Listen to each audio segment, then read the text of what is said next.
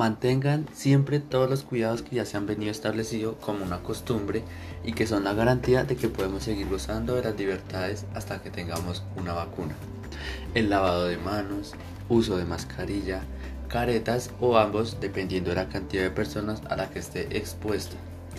Estas acciones mantendrán la baja probabilidad de contagio y hará que no retrocedamos como sociedad en el retorno a la nueva normalidad. La acción individual cuenta. La sociedad es también en parte el resultado y la suma de lo que cada uno de nosotros hacemos.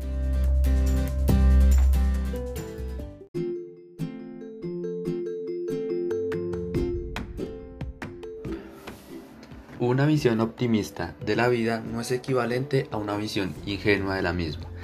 Implica reconocer que las dificultades, aunque parezcan sobrepasarnos, no son las que de manera mandataria definen nuestros actos o valores, y que alivianar la carga que implica mirar hacia atrás, hacia las dificultades o hacia las pérdidas es parte de lo que necesitamos para retomar fuerzas y avanzar.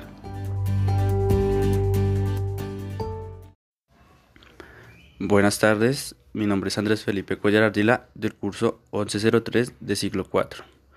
Hoy hablaremos sobre la importancia de la ética para vivir en sociedad y qué es lo que hace posible construir nuestra propia ética.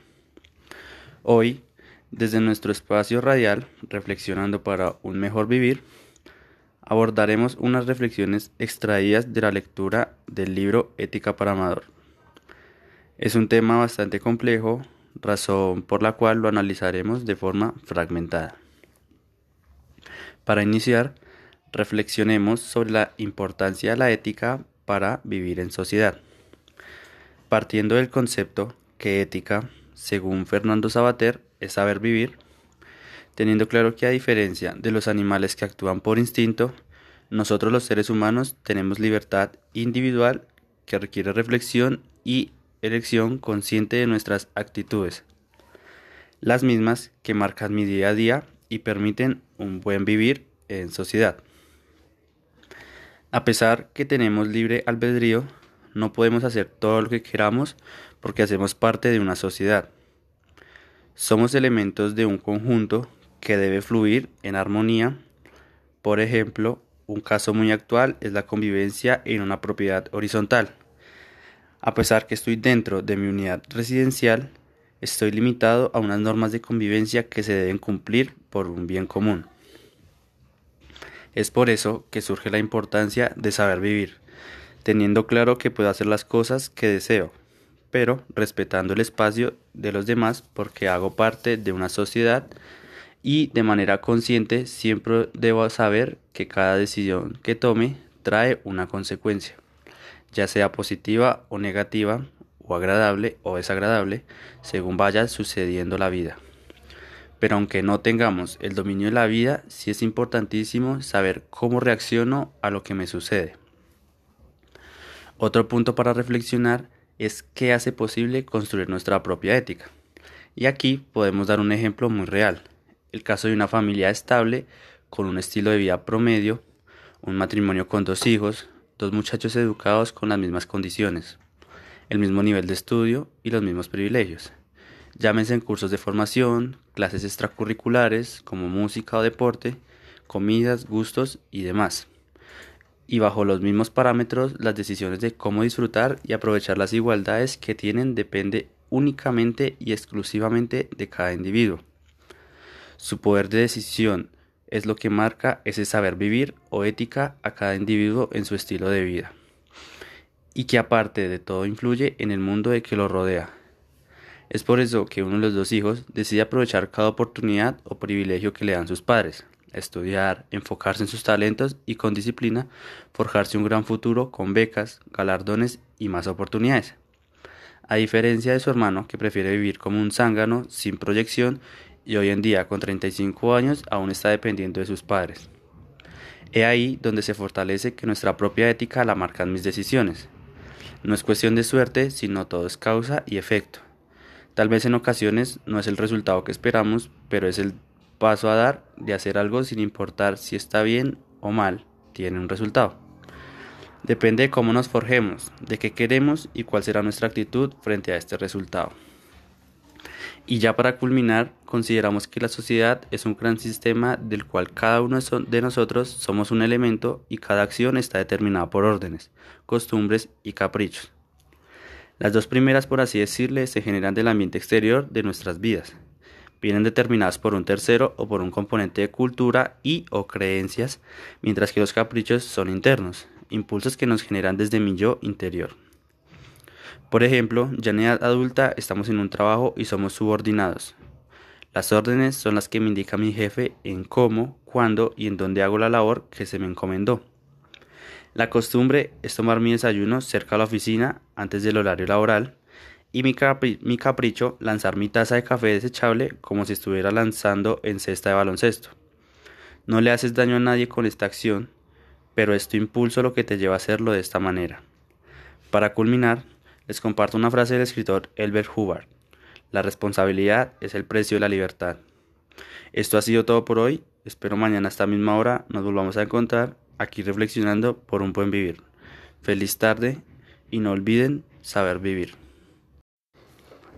Buenas tardes, mi nombre es Andrés Felipe Cuellar Ardila del curso 1103 de ciclo 4. Para mí es un gusto volver a encontrarnos en este bonito espacio radial reflexionando para un mejor vivir. Y hoy, nuevamente, la frase que les compartí ayer del escritor Elbert Hubbard. La responsabilidad es el precio de la libertad. Nos vuelve a zumbar al oído y hace mella frente a nuestras meditaciones del libro Ética para Amador del autor Fernando Sabater y hoy basando nuestro diálogo en el capítulo 6 y 7. Nos enfrentamos a un cuestionamiento y es que nuestra obligación es a no ser imbéciles, entendiendo que imbéciles y egoístas dentro de las líneas de su libro nos permite observar que son las diferentes personalidades que tienen las personas y que nos encontramos en nuestra existencia de vida de las cuales podemos elegir ser como ellos o de seguir o de no seguir su estilo de vida porque manejan un vivir como sin sentido, sin capacidad para afrontar las consecuencias de sus acciones, que no se atreve a decidir, pero siempre está buscando la mejor ocasión para sacar provecho de las cosas en beneficio personal sin dársele nada. Lo cual es una actitud bastante perjudicial para una convivencia en sociedad, porque no aporta nada, pero sí busca aprovecharse o beneficiarse de la labor de los demás, lo que conlleva a la no evolución de la sociedad, sino un retardo social. Pero ¿cuál es la sociedad? ¿Pero cuál es la solución o el llamado a no ser imbéciles? Sabater nos exhorta que es una obligación al no tener conciencia, a lograr con atención y esfuerzo aprender a ser responsables y no vivir la vida de manera mediocre buscando la aprobación del mundo sino por el contrario, estar conscientes y tomar decisiones apropiadas que estén marcadas por nuestra capacidad de razonar, comprendiendo que mi manera de vivir o de actuar siempre va a tener implicaciones o afectaciones en nuestro entorno. El ser personas libres nos guía a una transformación continua de nuestro ser.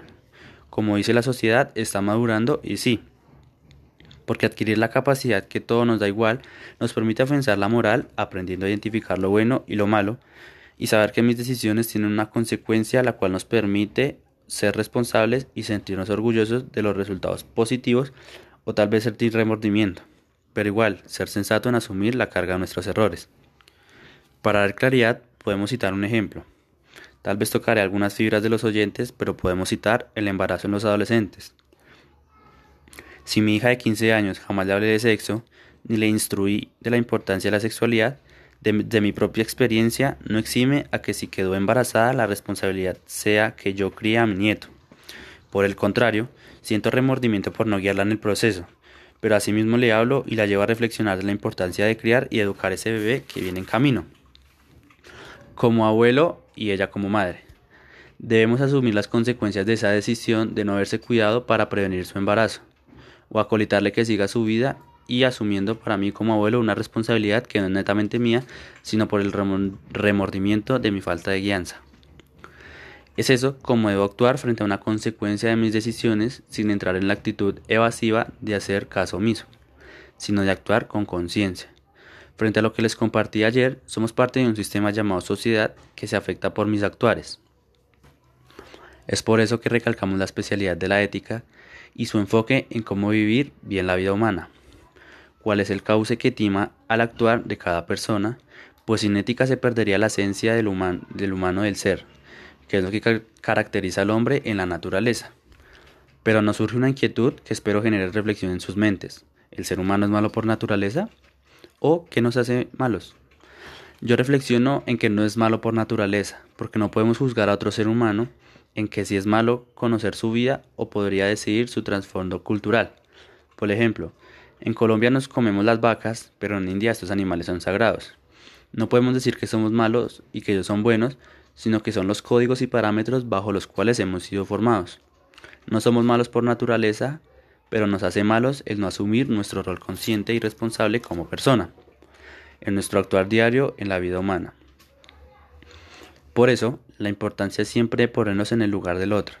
Hoy en día se conoce como empatía, y poder determinar el porqué de ese patrón de conducta y lograr definir la mejor manera de convivir en sociedad, sin señalamientos y sin prejuicios, sino siempre procurando estabilidad emocional y satisfacción personal de orar motivado por el bienestar de todos.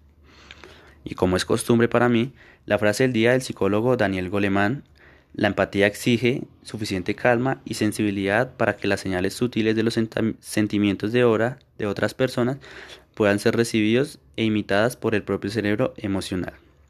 Esto ha sido todo por hoy. Espero mañana a esta misma hora nos volvamos a encontrar aquí reflexionando por un mejor vivir. Feliz tarde.